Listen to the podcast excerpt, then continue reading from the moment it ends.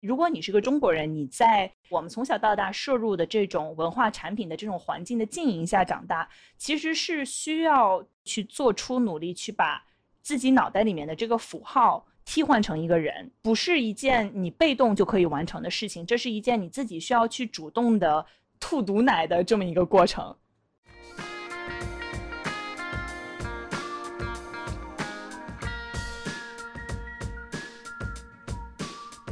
大家好，欢迎收听小声喧哗，我是主播 Easy。小声喧哗是一档从影视文本中以女性视角来观察和批判世界如何被塑造的播客。如果你喜欢我们的节目，可以去爱发电和 Patreon 上支持我们，筹到的钱会被用于剪辑、设计等播客的日常花销中。两个众筹平台的链接我们会放在节目的文案中。今天和我在一起的还有常驻主播雕雕。大家好，我是雕雕。今天其实我和雕雕想要做一期比较特别的节目，因为自从 George Floyd 被警察杀害这件事情引发了整个美国大规模的抗议游行之外呢，其实现在我们大家也都在对整个美国的文化产业进行一次反思，所以我们今天想要以好莱坞电影中黑人形象作为一个话题来进行一次比较怎么说比较自由的讨论。然后为此，我们今天还请来了两位小声喧哗的新朋友作为嘉宾，啊，分别是 Isham 和 Joshua，你们好。你好，你好，要不要自我介绍一下？那伊尚，你先来吧。大家好，非常感谢你们给我这个机会讨论我对好莱坞的看法。啊，我叫马医生，英文名字是 Isham McCauley。啊，去年从普林斯顿政治学专业毕业，现目前作为数十名学者在清华大学数十名书院读书。啊，主要学习国际关系和商业。啊，我在英国出生，美国长大。我的家人分别来自啊西非、中东和北欧。嗯，你这个比我还要复杂。我每次别人问我你是哪里来的，我就陷入一阵尴尬的沉默，因为我觉得我要数一遍我所有住过的地方。但是你的背景还要更加复杂一些。那 Joshua 呢？啊，我的名字是 Joshua，你也可以说吴佳伟。我在啊美国芝加哥出生长大。我从麻省理工大学毕业，我大学的专业是机械工程。我加入数十名的呃项目，我现在就在中国，在一个电子产品公司工作。嗯，所以你是过着中国科技工作者的那种九九六九九六九九六是就是工作时间很长，一周工作六天。哦哦，不是不是九九六，不是九九六，我我的我的工作时间是非常啊。西方的，不是九九六。好吧，Lucky you。嗯，我们今天就是想要请你们来聊，主要是因为你们的这个经历和我和雕雕肯定是非常不一样的。因为我们在中国的时候就觉得自己是主流，反而来了美国以后发现，哦，原来我突然变成了一个少数族裔。但是你们两个都有在呃美国以及在中国生活的经历，而且在两个社会，你们都是。就是所谓的少数群体，我们对好莱坞的电影的看法，其实也就是因为这个原因非常不一样。比如说《黑豹》这个电影刚出来的时候，其实小声喧哗是聊过的，我们大家就都觉得哇太爽了，然后就特别好看的一个超级英雄电影。我当时是在 Brooklyn 一家电影院看的，所有的人都没有在安静的看电影，一直在叫啊，一直在笑，然后就是一个非常非常好的一个观影体验。然后我就想知道你们两个人是什么地方看的这个电影。然后当时的感觉是什么样子？因为听众是看不到视频，但是张帅点头的那个幅度已经要把耳机都甩下来了。对，那你来，你说吧。第一次看这个电影，我我还是在啊波士顿读书，在电影院，我们的朋友都觉得非常非常兴奋。演员来到这个电影的时候，我们都觉得哇，看一看他的衣服，看一看他好酷，这样的感觉 啊。对，所以我我们都真的喜欢，我真的喜欢这个电影的反派。可是 我觉得这个是很丢脸，他很帅，他很酷，他的背景跟我的背景好像一样。可是为什么他们让这个人变成这个电影的？反派，你知道我的意思吗？你的成长背景大概是什么样的？为什么你会说你跟 Killmonger 整个电影最帅的这个人？我我的意思不是我我不是他那么帅了，我的意思就是 我的意思就是，呃，我的背景也是从比较低的身份，在芝加哥的南边，所以我看 Killmonger 的出生的故事，像是我的出生长大的故事。我长大的时候看到啊、呃别人卖毒品，别人嗯做这样的东西。我的父母教我，你应该避免遇到警察。你遇到警察的时候，你需要控制你的说法，控制你的动法。嗯，一个错误不可以接受。这番话是你爸爸妈妈在你几岁的时候跟你讲的？在我呃七八岁的时候，七八岁。嗯，所以我看嗯 Killmonger 的时候，我觉得哦、我们的头发也相似一点，所以觉得哦，他虽然是反派，但是我觉得这个反派是有很多很多人都非常喜欢的，因为他嗯是有自己的一套哲学和理论在后面支持他做出那些选择，所以 Killmonger 真的是我觉得特别成功的一个反派。嗯嗯，是的，这个电影你看了几遍？三个字三，个字，我好像是二刷了，我没有看第三遍。那伊尚呢？我觉得真的是一个特别好的呃电影。我看了以后意识到，演员的头发不是拉直的，嗯，而是很自然的对所以有很多不同的发式，啊、没有受到西方的影响。对，其次，在大部分的电影，女性是男性角色的附属，只能从帮助男性角色中发挥作用。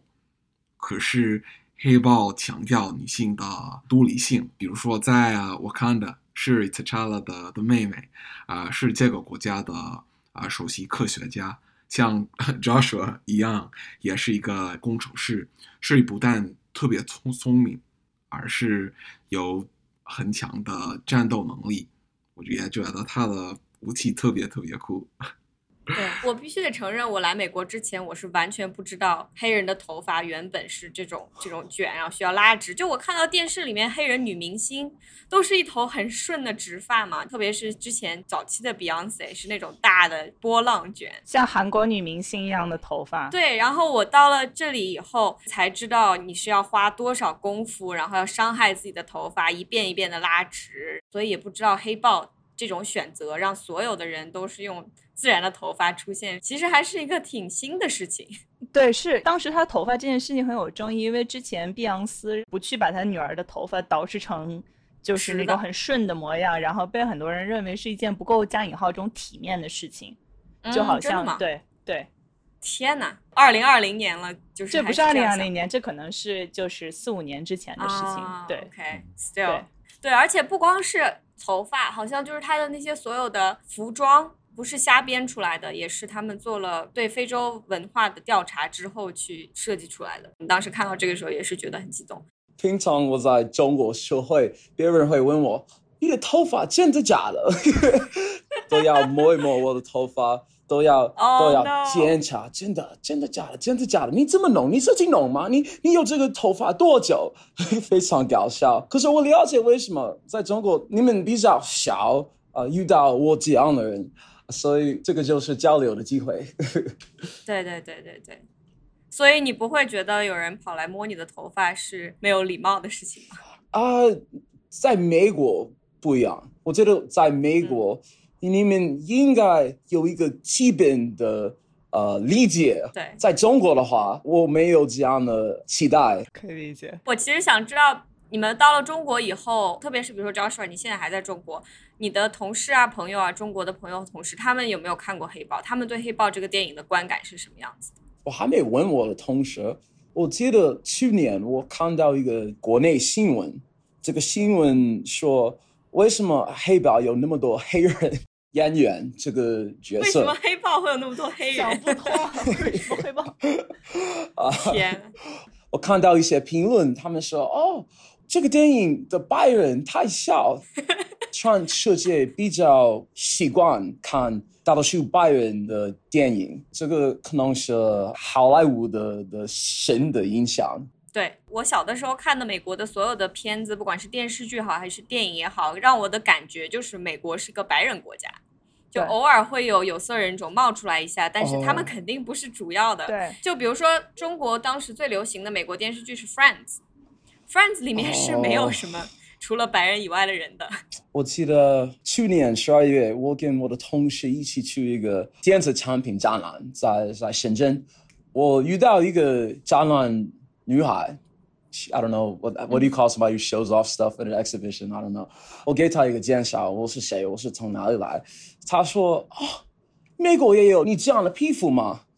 哦，天哪，这么 这么尴尬。再给大家解释一下，就是视频中 Joshua 做了一个那个微信里面非常标准的捂脸，然后两边在哭的那个表情。吴家伟，你的这个肢体语言，我们播客都看不到，真的是一个很可对，惜真的是一事情。个很可惜的事情。因为我小时候在电影或者任何的文化产品里面看到，如果出现一个黑人的角色，尤其是一个黑人的男性青年的角色，他一般都是一个面容模糊的这种背景板。就比如说，如果他要形容你的白人主角去了一个很危险的地方，他就会在角落里面站三个 Joshua，显得说，哎，他到了一个非常危险的 neighborhood。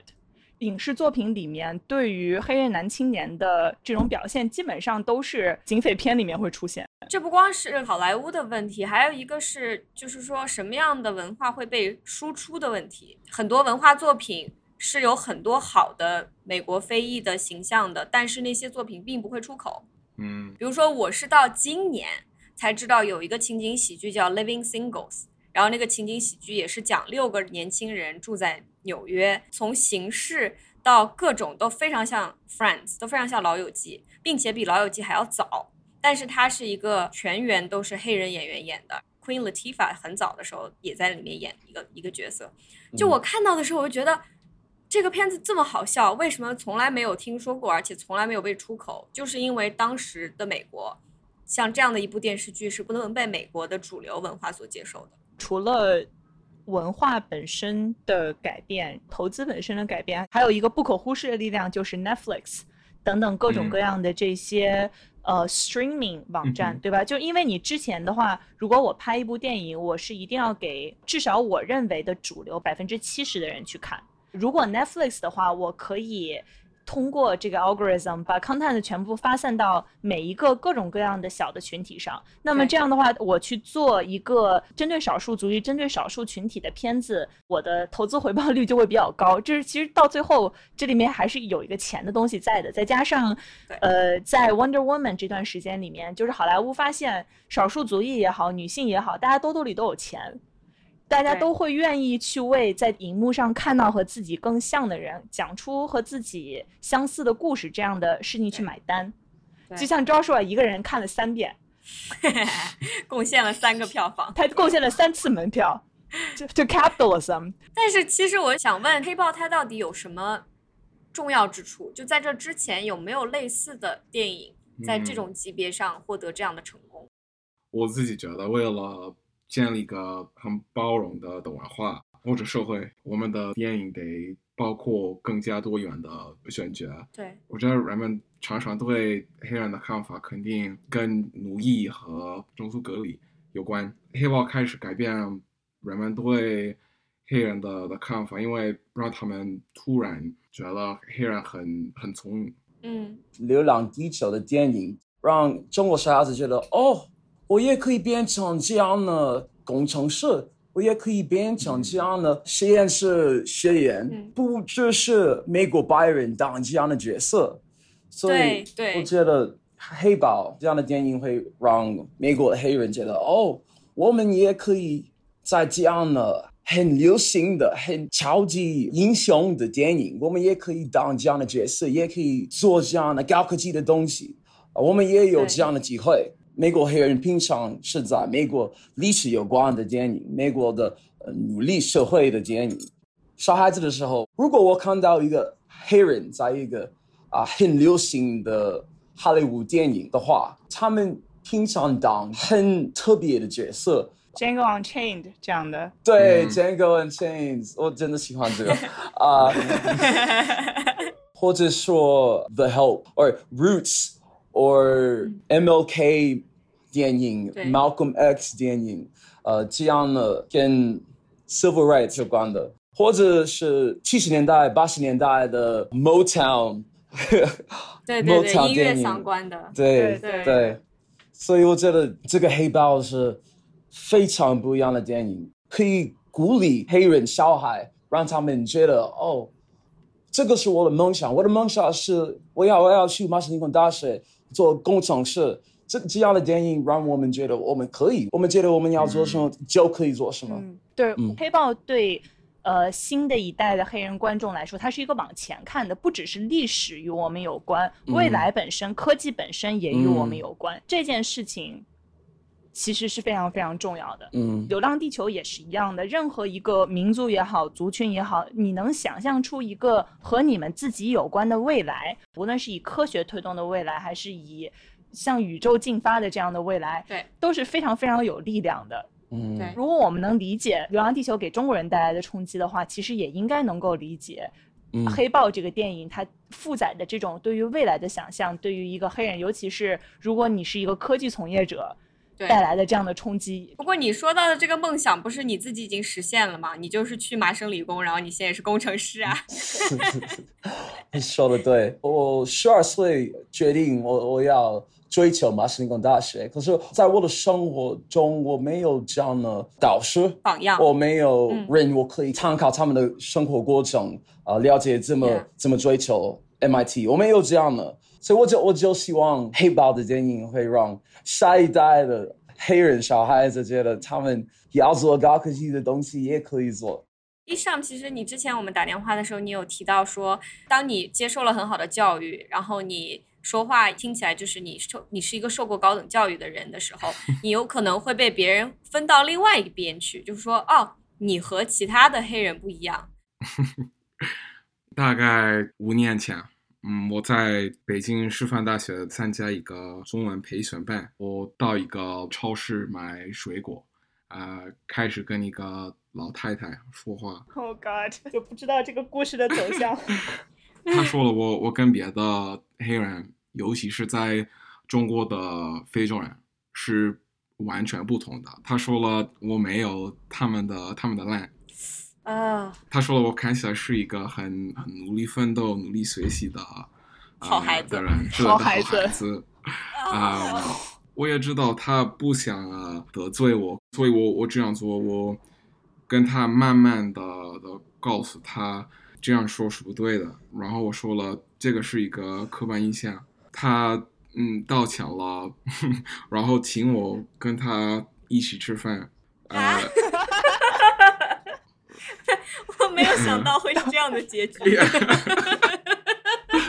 哇，哦天呐，他请我吃饭，可是我跟他嗯见面的时候，我觉得这个经历可能是不太好的。对，我最近在翻国内关于嗯 BLM 的很多讨论，很多国内的 liberals 就在说人类的悲喜并不相通，就是说你作为一个中国人，你看到和黑人有关的视频，你会突然觉得我跟他有距离。嗯，你是先看到了好莱坞给你灌输的这个黑人男青年穿着一件 hoodie，穿着一个 sweatpants，不知道在街边做什么的这样的一个形象，然后你这个时候你把它放在一个被警察揍的这个画面里面，如果你只把它看成一个符号，这个画面对你来说就是合理的。如果你是个中国人，你在我们从小到大摄入的这种文化产品的这种环境的浸淫下长大，其实是需要去做出努力，去把自己脑袋里面的这个符号替换成一个人，是的，不是一件你被动就可以完成的事情，这是一件你自己需要去主动的吐毒奶的这么一个过程。对，而且就是中国的种族歧视，我觉得即使是用这种非常狭窄的定义，就说对黑人的歧视也是非常严重的。就之前中国不是有一个法案，就要给那个一些符合条件的人成为永久居民，瞬间这个讨论立刻就变成了我们不能让黑人男性来泡我们的女孩儿。嗯，中间可能我觉得隔了可能有十个不同的思维跳跃，但是突然一个岔就劈过去了。，对，就所以你可以看出来，就是什么所谓的啊，中国没有种族歧视，中国没有那么多的黑人可以成为一个社会问题，这全部都是借口而已。我很想听听 Joshua，应该是尤其是 Joshua 吧，因为你现在还生活在国内，你生活在深圳。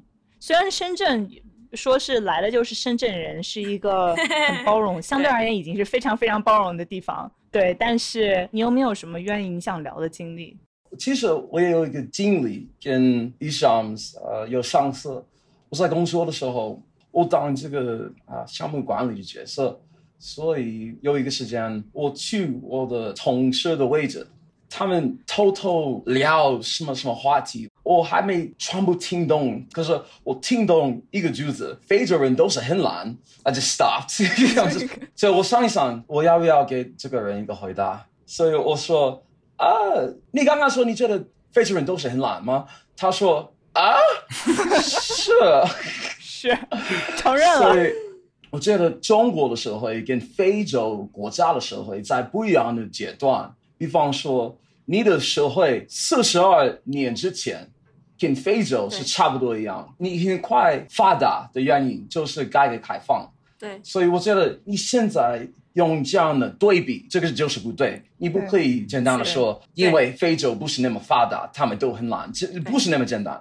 对对对，我当时去埃塞俄比亚采访，就是埃塞俄比亚有很多中国的国企，还有中国的私企，跑过去雇了很多人，雇了很多当地的人。他们很喜欢说的一句话就是这些人很懒，他们不喜欢按时上班、按时下班，没有纪律。然后。我就意识到，说当时中国刚刚改革开放的时候，有一大批国外来的商人到中国去建厂，他们最喜欢说的一句话就是中国人很懒，因为他们不懂得遵守工时，不知道打卡，不知道上班。因为他们当时招的很多人是以前是农民嘛，没有没有过这种工厂工作的经验，所以这是一样的。你带着一种这种傲慢和歧视来看一个没有你发达的地区的人。嗯这个中国人现在谁会能想到自己当初也是别人口中很懒的人？嗯哼，对。既然我们讲到了这个所谓的优秀的黑人就是和其他人不一样，我歧视别人，但我不歧视你这个问题，其实很好能引出我们想聊的另外一部好莱坞的这个一个大制作。呃，绿皮书，绿皮书是中国人很爱看的一部关于黑人的电影，美国人也爱看，美国人也爱看，对，爱看到什么程度呢？有一个 app 叫 Laughter，是中国的 fandom。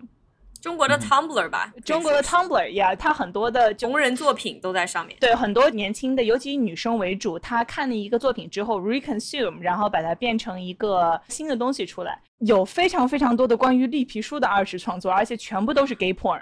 天呐，就是主角那个钢琴家和司机两个人。对，然后全部都是他们两个组成 CP。然后那个时候我意识到一个问题是，绿皮书是一个非常非常容易入口的作品。对他讲述了一个大家很爱听的故事，但是这个故事为什么大家爱听，是一件需要深究的事情。就是为什么它正好落在你的舒适区里面？对对对对，我觉得这样的电影让我们感觉特别好。嗯，可是看了以后，可能因为种族歧视不是一个很明显的问题，没有以前的那么严重，那么明目张胆。对对，虽然我我非常喜欢这部电影的演员，尤其是 Doctor Shirley 这个 Mahershala Ali，啊，但是，但是，我但是我我认为电影的故事也有缺陷，嗯，比如说。首先，人们潜移默化的印象让我们忽略种族歧视怎么发展。现在，美国隐性的种族歧视比公开的种族歧视。更普遍，对对，嗯，我可以给你一个例子吧。如果一个政治家和他的选民，嗯，对黑人、对非洲人持负面情绪，他们可能不会直接说，哎，我们我们完全不喜欢黑人，他们不会这样做，对，他们会通过法律来抑制黑人的经济发展，对对。这两个男性可是建立了一个很良好的的关系，可是。如果我们开始深入分析，就会发现这部电影使用那个白人救世主情节来给我们讲这种故事。我反思一下，我问自己：我们为什么了解 Tony Lip 的背景和他的个人成长，可是真的没有了解 Mahershala Ali 这个 Doctor Shirley 是的。钢琴家，对。他的故事，他的能力，对，我觉得这个电影使用黑人作为啊情节创作工具，对，来让电影观众感到舒服。对，是这样子的，完全没有错。就像你说的，当时的南方那些法律是非常暴力的，而且是非常根深蒂固的，根本不是两个人之间的友情就可以去解决的一个问题。嗯但是这个电影仿佛给你看到了一个很简单的解决方式，就假如说有更多好人，大家都是好朋友嗯哼，就好了。就这个对于我们个人来说是非常容易接受的一件事情，因为我们都是很渺小的个体，我们都觉得我对一个社会上巨大的一个 injustice，我能怎么办？我没有办法，但嗯是我可以做个好人。所以说这个电影就让人觉得很舒服，而且就像你说的，Doctor Shirley 在这里面其实是个工具而已，很让我想起来《The Help》这部电影。嗯哼，就《The Help》这部电影让我觉得非常不舒服的地方，就是它整个其实还是想让你带入 Emma Stone 的那个角色。就 Emma 嗯 Stone 是一个好心的白人女孩，仿佛和当时的社会格格不入，嗯她就非常 woke，她就意识到了哇，这些人也是人。然后这里面的这些黑人奴隶的角色，完全就成了他这本书的养料，就他们是这本书用来描写的对象。嗯哼，对，这个电影当时在 BLM 之后，Netflix 推了这么多的 documentary，这么多嗯好的电影，结果当时收视率最高的就是《The Help》，因为这个确实是一个很好吃的东西，就是你咽下去，它不会让你感觉到任何的不舒服。嗯，对对，是这样的。绿皮书里面有一个非常让我觉得很危险的一个话语体系，就是说它在里面隐藏了一个阶级的叙事来代替一个种族的叙事。很多人看到之后就会心里得到一种安慰，说哦，如果我是一个黑人，我不断的去提升自己的阶级，我让自己谈吐优雅，然后我拥有 PhD 学位，仿佛我就可以获得种族歧视中的豁免权。但是这个有两个问题，第一个是这是一个很社会达尔文主义的想法。就是说，你只要变强，你就可以免于歧视。那么，其实反过来说，好像你现在被歧视是说你不够强一样。我最近在翻很多 literature，然后我发现，其实美国在五六十年代的时候流行过一种，你作为一个黑人男性，你要低头，不要抱怨，你就埋头工作，不要去讨论这些政治上的东西，你要赚钱，然后你赚够了钱，别人就会尊重你。如果你现在没有被尊重，如果你感到你被歧视了，是因为你自己不值得尊重。对，这是嗯非常可以理解的一种说嗯法嘛。对于自己来说，说不定其实感觉到一种赋权，就感觉到一种 empowerment。嗯 It's up to me，我可以改变我自己的命运。这个对对任何人来说都是有吸引力的。你不愿意说啊，我不成功主要是因为社会，即使真的就是因为社会。这二十以上，你们小时候有听过这样的教导吗？就是说，你们不要去讨论政治这些东西，不要去讨论你们自己经受的歧视，你就埋头读书，好好读书。你考上 MIT，考上 Princeton，别人就会尊重你了。小孩的时候，这样的这样的概念对我也有很深的影响。比方说，我觉得我需要分别我自己跟别的社会的人，呃，我需要穿一个特别的衬衫，穿一个特别的裤子。我说英文的时候，我应该换到白人的口音。嗯哼，我也感到这个概念的压力。压力，我觉得我的爸爸妈妈他们有比较高的期待，可是对我的压力不是很大的。嗯哼，因为你是学霸，不不不不，可能是时间。这很多事情都是我觉得我上了大学来了美国之后才知道的。就是 respectability politics，我觉得就是在中国的话都有点难解释，在中国根本就没有任何一个可以对应的东西。中国的文化啊、现在变化很快。比方说，农村人来深圳的时候，他们需要学到怎么住在一个大城市，他们需要学到你不可以随便吐在哪里这样的文明的概念。因为中国和美国都有这个呃贫富差距的问题，所以我们的社会的不一样的阶段也有不一样的文明的标准。所以我我觉得中国也有。我觉得 Joshua 可能是还是对贫富差距这个事情带来的这种偏见太宽容了。国内可能有一种 social Darwinism，、嗯可能也是来自于改革开放这样的文化，因为大家的生活都变好了，然后大家就会更倾向于把这种生活变好来归纳于自己的努力。你看我生活变好了，说明我最近有在努力，它就形成了这样的一种 ideology。我主要是觉得，因为在中国的很多发展，就比如说改革开放的发展，整个国家的各个角落都有人受益了。那么，所以这些人在长大以后，到了我们这一代，就会形成一种我只要努力了，我就可以往上爬的这样的心态。而在美国，它的很多政策从一开始制定的时候就是有种族的分别的。所以说，对你如果不是白人，你无论如何你打着马你也是赶不上别人的。在这种情况下去谈你努力就会往上爬，是更加不切实际的。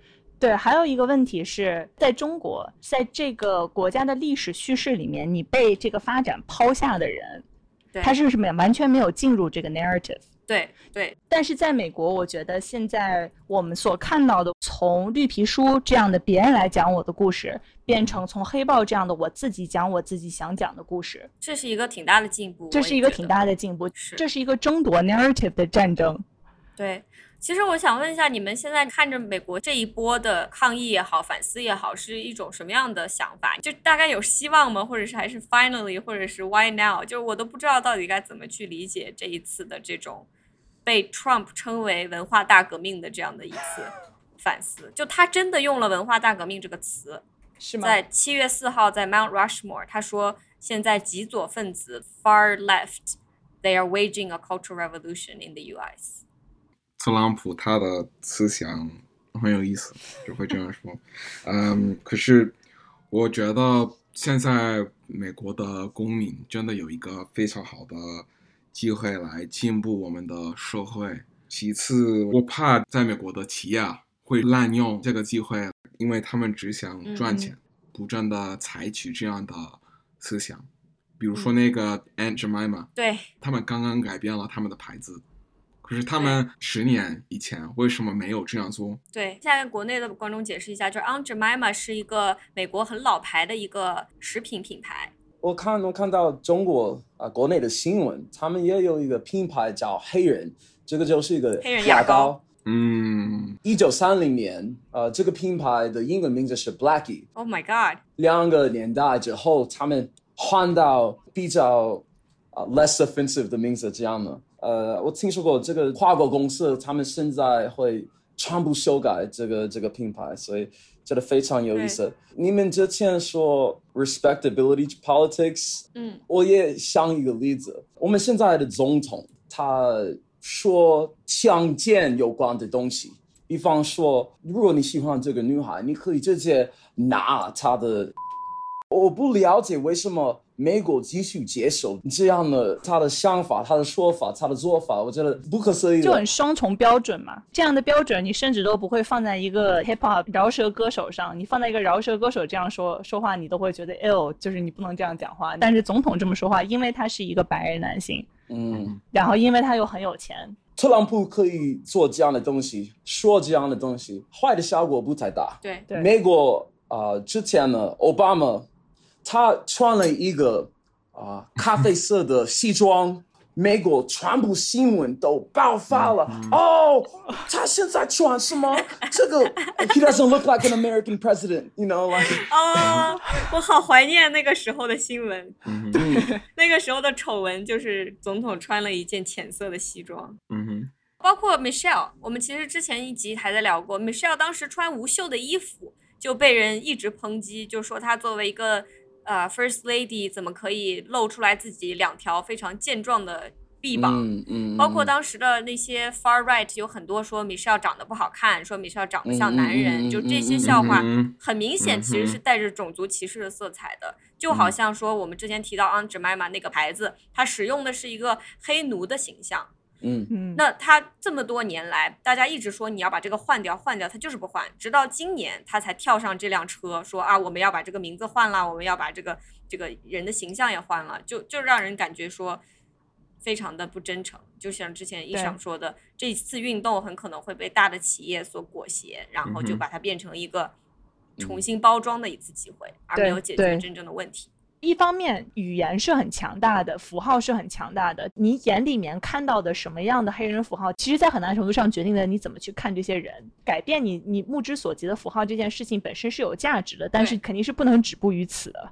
对对对，这就是为什么我觉得所谓的拆除一些雕像，就变成了整个文化的一次革命，是非常非常浅显的一种理解。对，近期好莱坞仍然能拍出绿皮书的电影，可能换一个方式，再找一个不同的一对好朋友，就可以再讲一遍。其实绿皮书真正应该讲的是这个东西为什么当时会存在，它作为一本书，它到底有什么样的意义？这个工具是是非常重要的，因为美国南方当时种族歧视非常严重，黑人出行的时候，他们住在哪里受到限制，所以他们需要这样的一本手册来满足基本的出行需求。对，出现在题目里面的这样的一个包含嗯了很多残忍的嗯哼，这么一个历史现象，真的没有展开去讲。对，对。而且我觉得，就是很多人可能觉得啊，绿皮书是很久以前的事情啦。我们把这个故事拍出来，就是为了让我们大家看到我们现在的社会有多么的不一样。多么的进步。那的确是有进步了，但是我记得就今年，我的一个朋友，他是 New York Times 写旅行方面的一个记者，他就去采访了很多黑人，就问他们：你们在美国想要去开车环游整个美国的时候，你们感觉到安全吗？然后那些很多人就跟他说：我不觉得安全呀，我还是有时有时候觉得有一些地方我停留，我一个车就突然。停在路边，万一警察过来查我，发现我是一个别的地方来的人，他们仍然会有这样的担心。而这是二零二零年的事情。我是十七岁的时候，我去我的朋友的的小社区，这个社区百分之九十九是白人。我坐一个巴士到他的位置，哦，去找他。我坐到他的门口，我等他。在这个时间，他的隔壁，他看到我的时候，啊、立马给警察打电话。真的，他不认识我，他还没见过我，所以他觉得我是威胁。我的朋友他开门之后，我进入，然后警察来到这个家的门口，他说：“哦，我收到一个 report，说某人在你的门口打扰你们。，Oh my god，主要说你的你的故事让我感觉很难过，可是没有让我感觉很惊讶，因为是平常”的。对对，嗯，我们得反思一下，为什么黑人和白人在美国，也可能是在啊、呃别的国家受到不同的的待遇。我觉得就是说，黑豹让我看到一些希望吧。这么多年来，在好莱坞也好，在整个文化产业，还是有非常优秀的黑人的人才。他们从导演到编剧到演员到、嗯嗯嗯到制片到写这个歌曲的人，设计 costume 的人，设计头发的人，全部你都能找到这些人才来，完成这样一部作品。这其实是需要很多人很多代的努力才能做到的。是如果即使是因为钱的原因，好莱坞意识到了黑豹这样的电影能卖座，而去做更多这样的电影，我觉得也还是一件好事。只不过就是我们在看电影的时候，就不能忘记，电影不管它是对未来的想象，对过去的想象，都还只是一种想象而已。嗯对，我觉得可能从我们自己的角度来看的话，我能理解为什么一个普通的中国观众看黑豹觉得平淡无奇。平淡无奇，除了我，我除了那个 Michael B. Jordan 的胸肌以外，其他部分平。对，但有很多中国人就是他，他不觉得这是一个对对最让他兴奋的超级英雄电影。对对对，我其实是能理解的，但是我觉得小程序化，我们一直在讨论说，你如何更有意、更清醒的去观看一部电影。对至少作为一个中国观众，我们其实没有过这种剥夺感，因为我们在大屏幕上看到的全都是中国人，虽然他们全部都是美图磨到看不清五官的中国人，但是他们大致和我磨过皮之后的长相是差不多的，你不会有这种非常强烈的剥夺感，或者是我没有讲出我自己故事的这种感觉。对但是可能一个白人观众看到《流浪地球》，他并不一定觉得好看，但是他对我们来说还是有非常大的冲击力、非常大的意义的。我想问 Joshua 和伊莎，虽然你们完全没有义务去解决人家的愧疚感，但是对你来讲，就作为一个好的 ally，到底是个什么样子？就从你的日常生活中来看，我觉得这个 I don't see color 嗯这个句子，嗯，不应该这样说，因为好莱坞经常给我们浪漫描绘的现实。对我我认为为了建立一个很很多元和亲密的的社会，我们得承认和欣赏我们的不同，对对，然后欣赏我们的相似点。所以那个 I don't see color 不应该这样说。对对就 I don't see color 是一句以前很流行的口号，或者甚至现在很多人还是觉得说，仿佛哦，我看不见你的种族和肤色，嗯就说嗯明我不是一个种族歧视的人。如果我看都看不见，我怎么可能会歧视你呢？这其实包含着一种忽视和一种罔顾事实。对，在美国不种族歧视是远远不够的，你要反种族歧视才是够的。而且这个反对于很多人来说其实是面向自己的。这是这一次提出来的一些看法，我觉得非常好。这个最重要的就是我们都应该接受，我们都有自己的偏见，从小孩到现在都有很特别的经验，让我们变成我们现在是什么样的人。对我们首先是要了解这个概念，我们都有偏见。我们了解这个之后，我们可以开始啊、缓解我们的偏见，变成比较好的朋友，比较好的人类这样的感觉。对对。对。在中国，有的时候我觉得非常非常不舒服，因为我看到很多小东西，比方说我在路上走到我的办公室，我看到三个、四个不一样的人，一看到我的时候，立马穿他们的口罩的口罩，哦，就看到你就戴上口罩是吗？对为什么呢？非常非常不舒服。其实我了解，我了解，我是一个好像很奇怪的外国人，你不知道我是从哪里来。我我了解为什么，我了解疫情情况，我也不要疫情，这个听起来很难做。对可是我这样的东西让我觉得不舒服。对还有别的例子，我在一个 KTV 的晚会，一个朋友他全部喝醉，所以他他忘了怎么礼貌跟我说话。我我说哦，我需要啊、去厕所。他说哦，你在厕所的时候，你应该不做毒品。啊，所以这这这非常非常不舒服。可是我我也要说，我觉得如果你是一个亚洲人住在美国，在这个疫情情况，你的生活可能会呃暴力的多。我我听说很多事情，我觉得在每个地方我们都会遇到一些不舒服的经历，可是我们需要更了解别人，更了解别人的概念。对我觉得我们我们都需要多 empathy。我觉得是很容易在一个一个地方袖手旁观，嗯可是，在这样的时刻，应该大声说话，因为如果这个时刻让你自己感觉很不舒服，应该想一想怎么让那个被得罪的人有什么样的感情。嗯就带入别人去想一想。对对我其实觉得我们今天这个谈话，实际上你去仔细想一下，是一个非常难得的事情。我和雕雕，我们两个人之所以会来到美国，是一个全球化的产物。Joshua 和伊尚，你们两个人都是从不同的国家，然后因为中国开放了自己的国门，跑到了中国去，所以你们现在有了在中国生活的体验。我们所有的人都对自己的环境其实是一种冲击，所以我们不舒服的地方，以及让其他人不舒服的地方，我觉得其实都是好事，就是都是可以拓宽你对你周围生活环境的理解，以及其他人对你的理解。不断的是我们自己的眼界在被拓宽，然后同时我们也在要求我们身边的人去挑战他们的偏见，去，呃拓宽他们自己的眼界。是的，特别感谢你们俩，因为我觉得这些嗯你们已经非常非常熟悉的话题，用一个比较陌生的语言去想要把它重新组织，是一个非常不容易的事情，是抱着很大的善意的一件事情，所以特别特别感谢你们来参加嗯这期节目。谢谢你们请我们来试试说中文，接触我们的生活。绿皮书和黑豹，虽然一个电影我很喜欢，一个电影我不是很很喜欢，喜欢可是我都非常想念去电影院看他们的那个经历。Joshua 在这边笑，因为他的生活已经非常正常了。我昨天晚上就是跟我的朋友一起去一个酒吧，所以不好意思。啊，我我现你现在 Joshua 被移出群聊，